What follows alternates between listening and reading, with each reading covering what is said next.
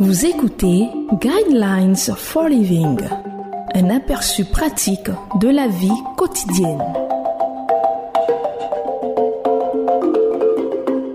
Bienvenue à votre émission Le Guide de la vie sur Évangile FM, la 105.4.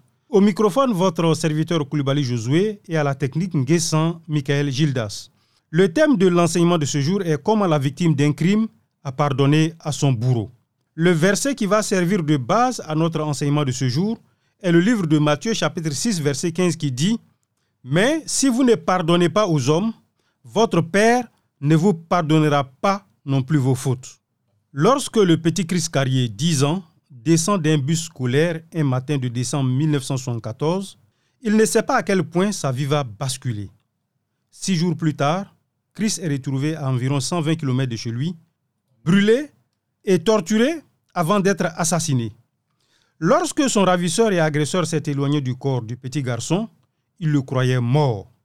Mais Chris a survécu et il a donné à la police une description de l'homme qui avait tenté de le tuer.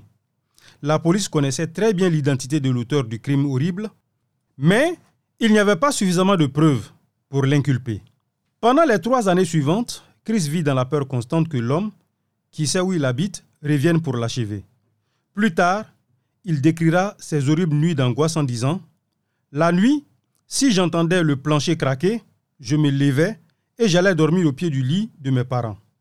J'avais constamment peur de ce qui se passait dans mon dos. Puis à l'âge de 13 ans, la vie de Christ bascule d'une autre façon imprévue. Il devient un disciple de Jésus-Christ et comprend petit à petit que Dieu, et non les hasards, ni même son ravisseur, contrôle sa vie. Cela a-t-il changé les choses? C'est à partir de ce moment-là, dit-il, que j'ai commencé à me dire, il est temps que j'avance dans ma vie. Et c'est ce qu'il fait.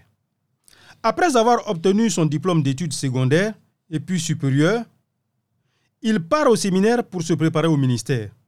Il sert ensuite, pendant plusieurs années, en tant que pasteur du groupe des jeunes.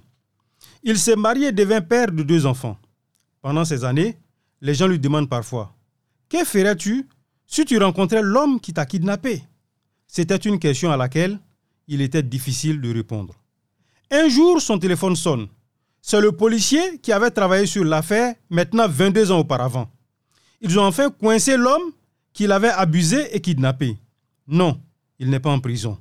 Il est dans une maison de repos, en train de mourir, et pour soulager sa conscience, il vient de passer aux aveux. Chris a-t-il envie de voir l'homme?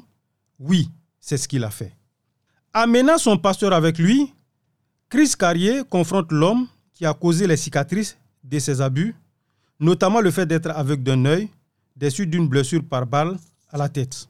Comme prévu, l'homme est nerveux. Mais Chris finit par revenir encore et encore. Il amène sa femme et ses enfants et développe une relation étrange avec l'homme. Par-dessus tout, Chris veut que l'homme sache non seulement qu'il lui a pardonné, mais que Dieu peut aussi lui pardonner. Le jour arrive finalement où le vieil homme se met à prier en demandant le pardon et la guérison de Dieu. Il est mort, la conscience tranquille. Demander vengeance est naturel. Pardonner est surnaturel. C'est ce qu'est la grâce de Dieu. Je vous conseille de lire le psaume chapitre 30 verset 1 à 8.